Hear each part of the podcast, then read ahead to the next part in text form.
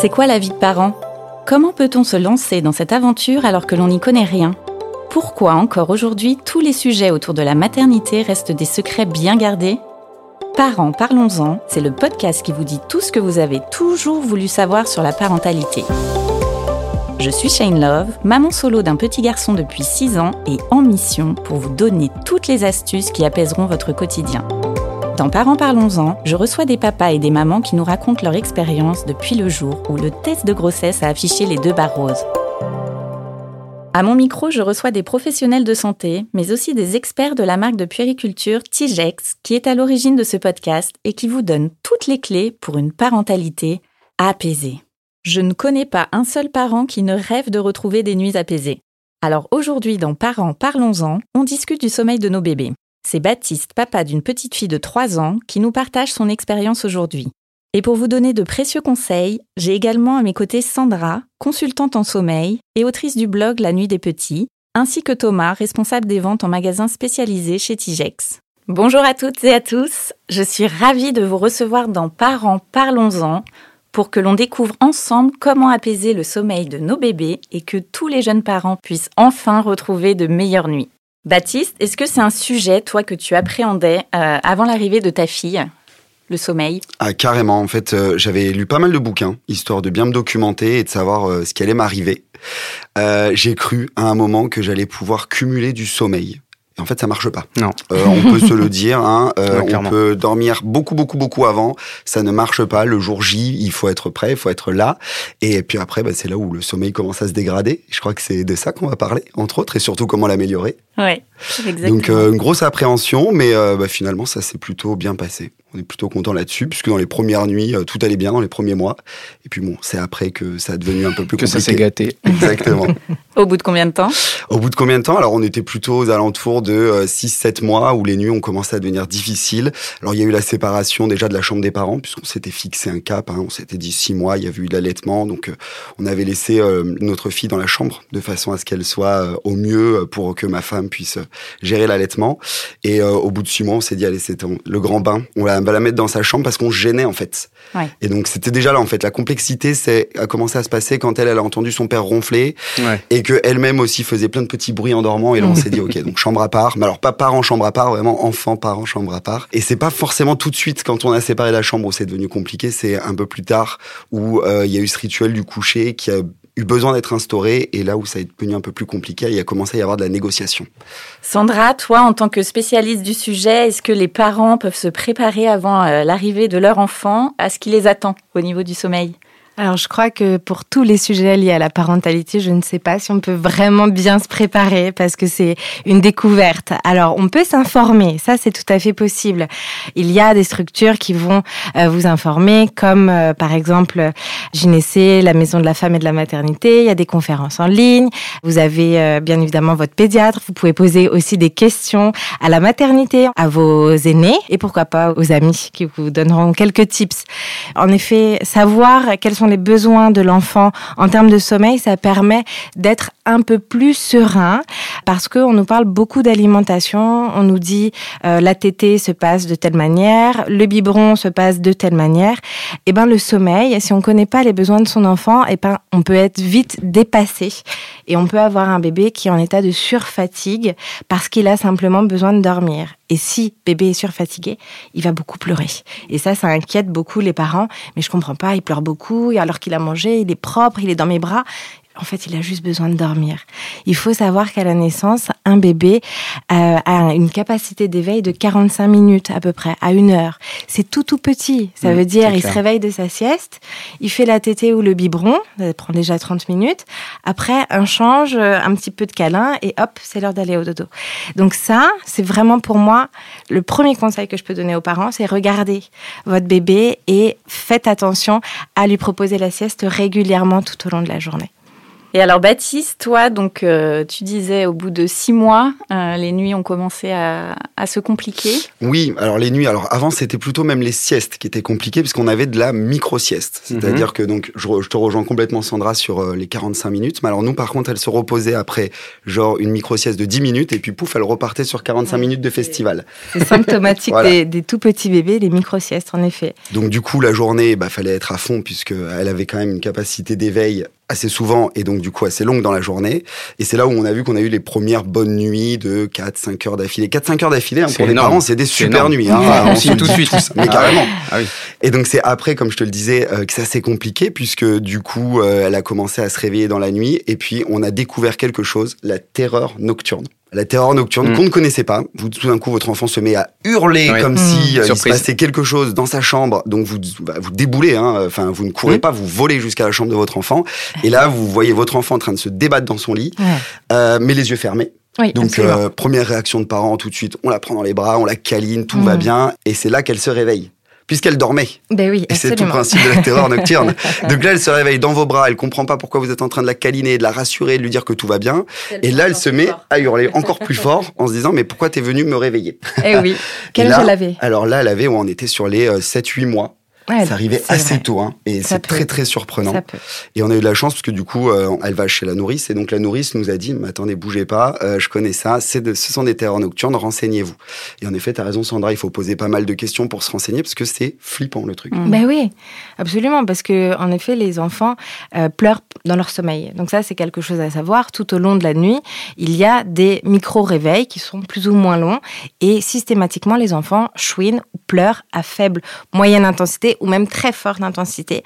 Et euh, systématiquement, les euh, terreurs nocturnes sont souvent liées à la fatigue. D'accord? Donc ça veut dire un bébé qui est en état de surfatigue peut avoir des terreurs nocturnes dès lors qu'il dort mieux la journée et la nuit, ça passe tout seul. Et ça peut être aussi une phase parce qu'il y a un développement important à ce moment-là, parce que euh, il peut y avoir une angoisse de séparation, il peut y avoir euh, la reprise du travail pour euh, un des mm. parents, un changement de, de, lieu. Donc il y a plein plein de choses qui se passent dans la vie de l'enfant qui font que à certains moments il dormira moins bien qu'à d'autres. Et ce n'est pas inquiétant, mais il faut comprendre tiens qu'est-ce qui se passe dans la vie de mon enfant en ce moment, comment je peux l'accompagner? Et toi, Thomas, tu es expert TIGEX, euh, tu es aussi papa euh, de deux petites filles. Quelle mhm. a été ton expérience euh, de la nuit? Alors, pour ma part, j'ai eu deux cas de figure complètement différents. Entre la première, donc Lise, 4 ans et demi maintenant, qui euh, nous a tout de suite mis dans le bain. C'est-à-dire qu'il n'y a pas eu quatre mois où on a pu dormir un petit peu. C'était tout de suite euh, les amis, les parents. C'est 1h30 euh, de dodo maximum par tranche. Donc c'était, ça a été ça pendant quatre mois. Ça a été assez chaotique. On a eu, comment dire, on a pris cher avec avec sa mère. Et donc on a on a affronté ça un peu de manière solidaire, en se faisant surtout accompagner par notre pédiatre, qui nous a donné vraiment des conseils bah, sur la façon de d'aborder le le coucher. souvent, c'est lié aussi avec le repas. Bien sûr. On a mis beaucoup, beaucoup de temps à, trouver la solution. On a trouvé la solution au bout d'un moment, au bout de quatre mois en fait. Tout s'est déclenché, tout s'est calmé. Quand ma femme a repris le travail mhm. et qu'elle était plus simplement dans son rôle de mère et qu'elle est redevenue rôle de, on va dire, femme. C'est très philosophique ce que je dis, mais c'est exactement ça. Elle était vraiment, elle avait son boulot euh, euh, et donc là, tout s'est assaini. La petite a fait ses nuits et euh, après ça a roulé et par contre, on a eu effectivement des épisodes type terreur nocturne, euh, grand bouleversement, euh, déménagement, une nouvelle nounou, voilà, tout ça, ça a créé mmh. des petits dysfonctionnements dans leur petit cerveau, mmh. ou l'entrée à l'école, voilà, il y a tout un tas de choses qui font que leur petite vie tranquille et leur petite base de, dodo, ben ça, ça s'effondre, et là il y a des petites terreurs nocturnes, donc c'est plus compliqué. Et à l'inverse, ma deuxième, bah, c'est un petit bonheur. Euh, elle a tout de suite mis 3-4 euh, heures de, pause euh, la nuit. Et là, elle a 4 mois et demi, elle dort 8 heures, 9 heures. Donc, bon, franchement, je suis le roi du monde. Donc, je fais des gros dodos en ce moment. Est-ce qu'en tant que parent, vous étiez plus serein alors, je pense que c'est la clé, tu as raison. C'est exactement ça. On a, de par l'expérience déjà de la mm. première, on a vite compris que euh, le stress était une chose à chasser de la maison parce que c'est contre-productif dans notre vie de parents euh, le soir. C'est-à-dire que euh, nos enfants, ils sont pour rien quand on est coincé dans les embouteillages, mm. quand euh, le PSG a perdu un match, ce qui arrive, quand on a passé une sale journée au travail, voilà. Et donc euh, tout ça, il faut le mettre de côté et, et essayer d'avoir un environnement le plus simple et, et sain possible pour que ça se passe bien le soir. Alors vous avez des expériences euh, assez différentes qui se retrouvent aussi sur certains points. Toi Sandra, est-ce que c'est quelque chose que tu entends beaucoup euh, dans les témoignages des parents qui viennent euh, te consulter? Systématiquement, hein, quel que soit euh, l'âge de l'enfant. Euh, chaque histoire familiale est différente. Chaque enfant au même âge euh, ne fera pas la même chose, il fera pas les mêmes nuits. Les problématiques peuvent se ressembler parce que les parents me consultent en me disant mon enfant s'endort pas seul, je dois le bercer pendant une heure avant de le poser, et puis finalement il se réveille dix minutes après, et puis toute la nuit je suis debout. Dans ce sens-là, les histoires se ressemblent, mais ce qu'on va aller chercher à améliorer, c'est l'apaisement familial.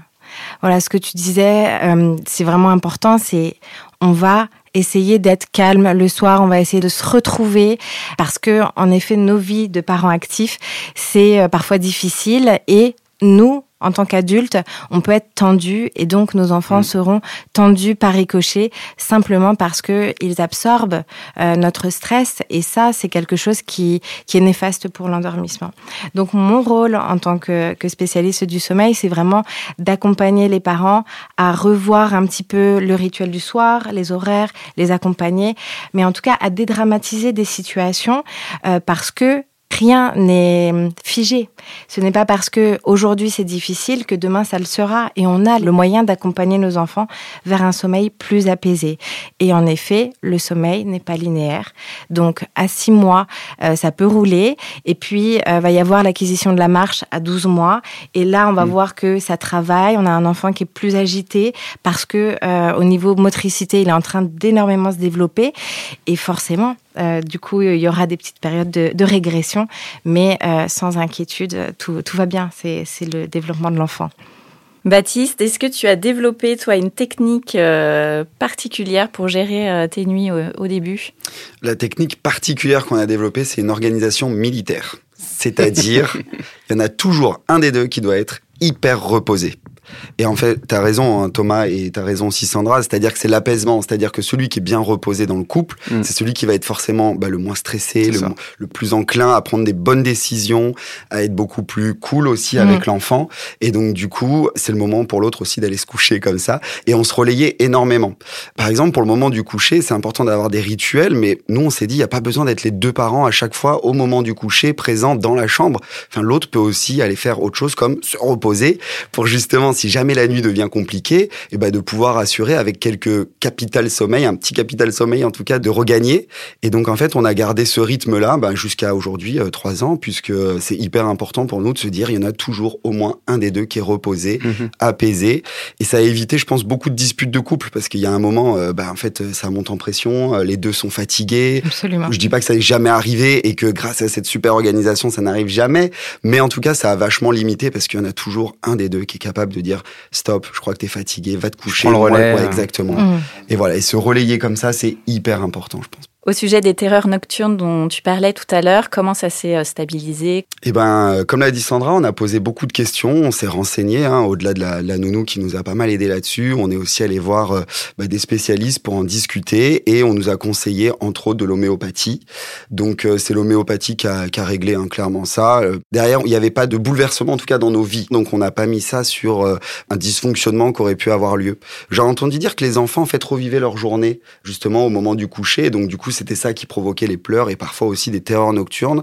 Donc, bah, on a fait en sorte qu'elle s'endorme encore plus apaisée qu'elle ne l'était déjà. Et puis, l'homéopathie a aussi énormément aidé. Absolument, tu as raison Baptiste, parce que qu'est-ce qui se passe pendant la nuit? Le sommeil, à quoi ça sert? Ça trie les informations de la journée, ça mémorise et ça permet de nettoyer le corps. Donc en effet, tout au long de la nuit, on revit la journée qui vient de se passer parce que, il faut le savoir, hein, les enfants apprennent une quantité d'informations euh, incroyable. Il y a des millions de connexions neuronales qui se font chaque jour euh, lors des trois premières années de vie de l'enfant, donc c'est vraiment euh, indispensable le sommeil.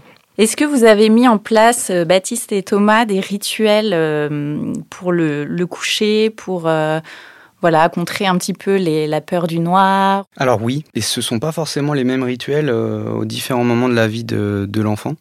Souvent, c'est lié avec les lumières un petit peu plus tamisées. Déjà, on, fait ça le soir pour se mettre en mode nuit, expliquer que ça va être le dodo. Donc ça, c'est quand ils sont plus petits. Et puis après, on est assez sensible aussi pour donc la petite Manon qui a 4 mois et demi euh, à ses gestes. Elle se frotte les yeux. Voilà, il y a des, c'est leur façon de communiquer, de dire bon là, il est temps que tu m'emmènes. Donc en général, ça se passe avec simplicité. Et quand elle, ma plus grande, c'est plutôt euh, une histoire, un gros câlin, un gros dodo. Voilà, c'était ça le schéma. Ça a duré pendant assez longtemps. c'est basique. C'est hein, c'est simple, mais il faut aller à l'essentiel parfois. Et ça a tenu pendant des mois et des mois et des mois. Et puis après, ça rechange quand ils sont encore plus grands. Et là, il faut renégocier et avoir un nouveau process. Et puis après, il faut se servir aussi de des outils qui sont mis à disposition dans le commerce aussi, hein, parce que euh, dès qu'on peut se faire aider d'une manière ou d'une autre, eh ben, il faut le faire. Donc euh, vous avez tout un tas de choses, notamment euh, les veilleuses. On avait une veilleuse au tout début de la vie de Lise. C'était une super tortue bleue qui clignotait dans tous les sens, qui Elle faisait le bruit des vagues. hein. Elle est géniale, hein. elle est Elle est super. très très populaire. Elle est super au début parents. en fait auprès des parents, mais contre-productive au niveau des enfants parce qu'après c'est euh, c'est comme si c'était en boîte de nuit quoi. Bah, c'est un Euh, ça spectacle son et voilà. lumière, absolument. Donc c'est très mignon parce que Ouais. ça projette euh, des vagues, euh, les fonds marins Ah, au plafond, mais c'est extrêmement stimulant pour les yeux. Et, et tu as raison, la veilleuse, ça permet de, de tamiser la lumière, euh, d'avoir une ambiance feutrée euh, Mhm. qui est propice justement au retour calme. Et c'est ça qui permet de conditionner son enfant à la prochaine étape qui est le dodo. Exactement. Donc du coup, nous, on a vite switché sur une autre veilleuse qui était beaucoup plus simple. Donc c'est une veilleuse de chez euh, Tigex hein, qui s'appelle la veilleuse complice. C'est une petite goutte d'eau euh, qui fait office de doudou, donc double fonction, super cool, qui peut alterner des couleurs assez douces, donc euh, qui sont qui se prêtent plutôt euh, à l'ambiance du dodo et qui est d'une résistance sans nom parce que je peux vous dire que le nombre de fois où elle a traversé la chambre et projeté euh, à euh, 300 km/h contre le mur, elle est toujours en vie. Ma fille a 4 ans et demi et continue à l'utiliser, donc on la met plutôt au niveau de son, son bassin et de ses jambes. Mm. Comme ça, donc on l'allume en début de nuit. Euh, ça s'éteint au bout de 30 minutes, donc en général elle ronfle au bout de, de 30 secondes, euh, puisqu'elle est à l'école maintenant. Euh, mais en cours de nuit, si jamais elle se réveille, elle peut donner un petit coup de pied dans la couette et puis hop, ça se rallume et puis voilà, ça, ça relance. Et, et moi, j'ai pas besoin de me lever, donc ça m'arrange. Et elle est super parce qu'elle est sur batterie, parce que quand t'as plus Mm. de piles pour pouvoir, je la connais bien, hein, cette veilleuse, Ouais. on l'a aussi utilisée et éprouvée. Et quand t'as plus de piles, alors que c'est le moment du dodo, et Ah bah bah là, là. les magasins sont fermés. Bonne et chance à bien toi. un petit Tu coup de recharge Voilà. rapide et euh, c'est hyper efficace en effet. Et toi, Baptiste, alors Bah ouais, en termes de rituel, alors le premier, ça a été avant la naissance, on a acheté un rocking chair, déjà juste pour notre Ah, confort. ça, En fait, je crois que nous, en tant que parents, on a beaucoup pensé à nous aussi d'abord. Bah, C'est important. Et, ben, Ouais, carrément. c'est clair. Et, on- et donc, du coup, on s'est trouvé un rocking chair avec surtout un, un appui-tête assez haut, comme ça, on pouvait au moins complètement se mettre dedans. Et c'était le moment, justement, euh, de la berceuse, le moment où, enfin, en tant que tout petit bébé, on l'a bercé dans cette rocking chair. Et on commençait déjà les premières histoires. On a commencé euh, les histoires au bout de deux mois, trois mois. Hmm. On trouvait hyper important. Maintenant, elle a une vraie bibliothèque, hein, ma fille. Elle a trois ans, euh, sous son lit, euh, il y a une Ah oui, bibliothèque. partout, hein. Ah non, mais c'est, dingue. Et du coup, ça lui a donné un peu la passion des livres, donc ça, c'est top. Euh, donc au-delà de ça, on a aussi euh, très vite acquis euh, cette fameuse veilleuse en forme de goutte d'eau avec qui elle s'est rapidement approprié l'objet puisque elle est assez sécure, donc elle, ça lui a permis de la, de la toucher, même de maintenant de se déplacer avec aussi la nuit. Il y a eu un moment aussi, on a commencé à mettre des petites musiques pour essayer de, de l'endormir.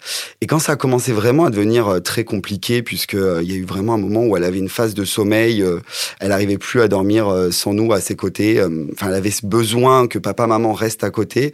On a trouvé, euh, entre autres, par délivrance, une peluche qui s'allume et fait de la musique en fait dès qu'il y a des premiers gestes ou des Mhm. premiers pleurs. Et donc du coup, ça, ça la rassure aussi énormément. Et on a enlevé l'effet boîte de nuit que Thomas clair. parlait de façon à justement pas trop la stimuler au niveau, au niveau des yeux. Ouais. Sandra, toi, est-ce que tu as des astuces à apporter sur le rituel en général? Alors globalement, le rituel, c'est un moment apaisant, c'est un retour euh, calme, c'est un moment en famille, c'est vraiment un moment de qualité que vous devez passer avec votre enfant. Moi, le conseil numéro un que euh, je donne aux parents, c'est soyez connectés à votre enfant. C'est le moment de se dire au revoir pour toute la nuit. On prépare la séparation. Hein. Pendant la nuit, euh, 12 heures de nuit sans voir ses parents, c'est très très long. Donc il faut vraiment être disponible pour son enfant. Ensuite, faites les choses dans le même ordre tous les soirs. Vous avez votre organisation. Euh, on peut faire le dîner, le bain, le temps calme dans la chambre, les gros câlins et au dodo. Par exemple, c'est ce qu'on fait nous actuellement. J'adore le moment du, du, rituel du soir parce que euh, c'est vraiment ce moment-là très câlin à la fin de la journée. Et finalement, nous parents, on en a autant besoin que nos enfants. Mm. Donc c'est très très important d'être simplement disponible pour son enfant et, euh, et de tamiser les lumières. Euh, absolument, vous pouvez accompagner avec euh, une veilleuse, avec un doudou. certains vont avoir, par exemple, des tétines ou sucettes, comme vous voulez parce que ce sont des objets qui sont rassurants, mhm. qui sont associés au dodo et qui permettent à l'enfant de s'endormir apaisé. Donc on est vraiment dans la recherche de l'apaisement. S'il y a beaucoup de pleurs au moment du coucher, eh ben on reste tant que l'enfant en a besoin et progressivement il prendra confiance en lui. Et c'est comme ça que les bons dodos arrivent. Moi, je te rejoins complètement parce que c'est un peu notre trio gagnant. Euh, ce que tu disais, on a donc, euh, enfin, moi, c'est ce qu'avec ma femme on appelle le trio gagnant. C'est euh, c'est le doudou. Donc, on a un doudou que notre grande a attrapé depuis qu'elle est petite. Et honnêtement, ça aussi, c'est résistant, hein, parce que franchement, faut voir ce qui se prennent les doudous. Et on n'en parle pas assez. on parle pas assez. Mais en tout cas, ce doudou blanc, on l'appelle juste doudou blanc, et c'est assez factuel. il est toujours là au bout de 4 ans et demi, donc c'est le doudou du lit. Elle a le doudou de l'école et le doudou du lit. Et ça fait partie du rituel, c'est limite son coussin pour s'endormir. Jusqu'à ses 2 ans et demi, 3 ans, elle avait aussi une sucette. Euh, donc comme tu disais, sucette tétine, hein, vous appelez ça comme vous voulez. En général, ça fonctionne bien. Et donc, euh, elle avait une sucette en forme de panda de chez Tigex qui, l'avantage, c'est que ça brille dans la nuit. Hmm. Donc autant vous dire que euh, à 3h30 du mat, hein, on connaît, quand on a les yeux qui se croisent un petit peu, qu'on sait plus où on habite, attendez, qu'est-ce qui se passe, et, que l'enfant pleure, et eh ben c'est bien pratique de retrouver cette petite sucette qui traîne dans le lit, la remettre au bon endroit. en général, ça, ça fonctionne bien.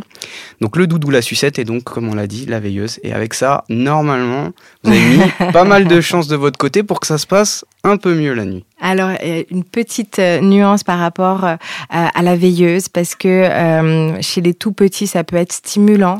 Donc, la garder au moment de l'endormissement, le rituel, absolument, c'est mieux s'ils dorment pendant la nuit, dans la nuit noire, d'accord? Ça permet de relâcher la mélatonine qui joue son rôle de sédatif naturel. Donc, c'est un petit peu comme notre somnifère naturel. C'est mieux s'ils dorment dans le noir total. Les petits n'ont pas peur du noir avant deux ans, avant que l'imaginaire se développe. Mm. Et ensuite, euh, il y a bien sûr les histoires euh, de, monstres qui arrivent, euh, de loups. ils reviennent régulièrement, les fantômes. Donc, des fantômes. Donc, on va faire la chasse. Parlons-en de ces histoires qui ont terrorisé ma hein fille, parce que j'étais un papa qui ne raconte pas la fin des histoires quand elles sont parfois, elles font un peu peur. Ma fille a eu la terreur du grand méchant loup. Et elle a surtout un papa et une maman qui n'osaient pas lui raconter toute l'histoire du petit chaperon rouge. Donc on commençait le petit chaperon rouge qui se promène dans la forêt, qui rencontre un loup, et puis bon bah elle finit par arriver chez sa mamie, mais le loup est un peu coquin. Enfin bref, ouais. voilà. Et elle a commencé à développer en fait cette peur à cause de ça. Et on a mis du temps à s'en rendre compte. On a mis huit mois à s'en rendre compte, puisqu'en fait, elle ne voulait donc plus s'endormir toute seule. Alors, la chance qu'on a eue, c'est qu'elle ne voulait pas s'endormir dans notre lit, mais bien dans le sien, mhm. mais avec papa ou maman à côté. Et donc, je le répète, on se relayait. Donc, il faut savoir que pendant huit mois, avec mon épouse, on s'est relayé quasiment une heure et demie chaque soir de 20h30 à 22h à côté du lit, allongé dans la chambre de ma fille. C'était super. Sympa. Très sympa. Hein. vous passez donc des bonnes soirées à distance de votre époux ou de votre épouse. Mhm. Donc euh, autant vous dire que la vie de couple n'existe plus à ce moment-là. Adieu Colanta, adieu plein de choses. Hein. L'amour dans le pré, tout ça. Donc euh, alors il y a une vraie euh, banalisation hein, des problèmes de sommeil de l'enfant. Tout le monde se dit c'est normal que mon enfant ait des problèmes de sommeil. c'est pas si grave, ça va passer. Ça va passer. Voilà, ça va passer. C'est ce que je disais à mon épouse et elle m'a dit au bout d'un moment, euh, au bout de 7 ou 8 mois on se, croisait hein, tous les soirs, tout simplement, on se disait bonsoir, euh, qui m'a dit ce serait quand même bien qu'on consulte, euh, qu'on aille voir un, un pédopsie. Et en effet, bah, du coup, on a, on a pris l'adresse la plus proche de chez nous en lisant quelques commentaires aussi sur Internet. Et puis, on y est allé, alors sans ma fille, on l'a laissé chez nous, et puis on s'est rendu les deux parents. On trouvait ça important d'être les deux concernés par ça, hein, puisque c'est quand même toutes nos soirées.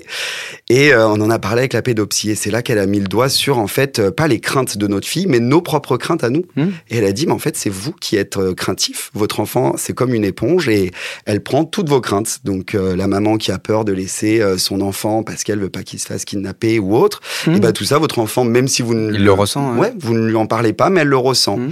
Et donc, elle nous a demandé un petit peu les histoires qu'on lui lisait le soir, Monsieur, Madame, bébé koala et compagnie. Et c'est au moment où on est arrivé sur ben, le petit chaperon rouge. On lui a parlé de sa terreur du loup, parce qu'elle voyait le loup dans sa chambre, etc. Et elle nous a dit, mais en fait, racontez-lui juste la fin de l'histoire, qu'elle comprenne comment on arrive à battre ce fameux loup. Mhm. Puisqu'en fait, vous lui racontez le début, elle, elle voit le loup, elle a peur du loup, et en fait, vous lui racontez juste pas la fin de Ouais. comment vous allez combattre ce loup. Mhm. Et le soir même, ma femme prend le livre. Elle était un peu terrorisée elle-même en disant je ne veux pas lire la fin du livre à ma fille. Et elle a lu le livre jusqu'au bout. Et euh, depuis ce jour-là, magique, ma fille n'a plus peur du loup.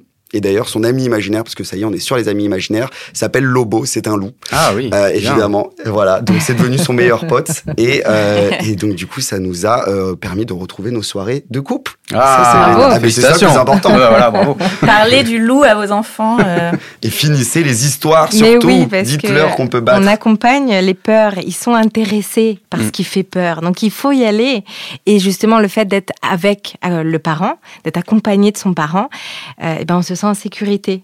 Et comme généralement les livres pour enfants se terminent bien, euh, du coup, ben, la fin est heureuse, donc euh, tout va bien, ils se sentent rassurés. Alors avant qu'on se quitte, quels conseils auriez-vous aimé recevoir au sujet des nuits?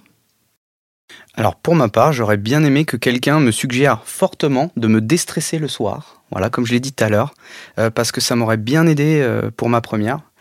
Euh, et comme tu le disais, Sandra, voilà, le- le- pour moi la clé c'est le cadre, Euh, le cadre de vie le soir et le fait de mettre, euh, voilà, vous rentrez, vous mettez la clé dans la porte, vous laissez votre stress de côté, vous vous focussez sur vos enfants, vous vous mettez dans le meilleur cadre possible et en fait, au lieu de devenir un cercle vicieux, vous allez en faire un cercle vertueux de bah, tout va bien se passer, on s'occupe de notre enfant, il nous le rend et il est apaisé, il est prêt à dormir et tout va bien se passer. Voilà. Si on m'avait dit ça, je, je pense que j'aurais gagné des heures de sommeil. Ouais, j'aurais bien pris ce conseil moi aussi euh, du coup, parce qu'en effet, on, on l'a dit hein, tout le long de ce podcast, hein, c'est, vraiment la clé, et aussi bah, se relayer.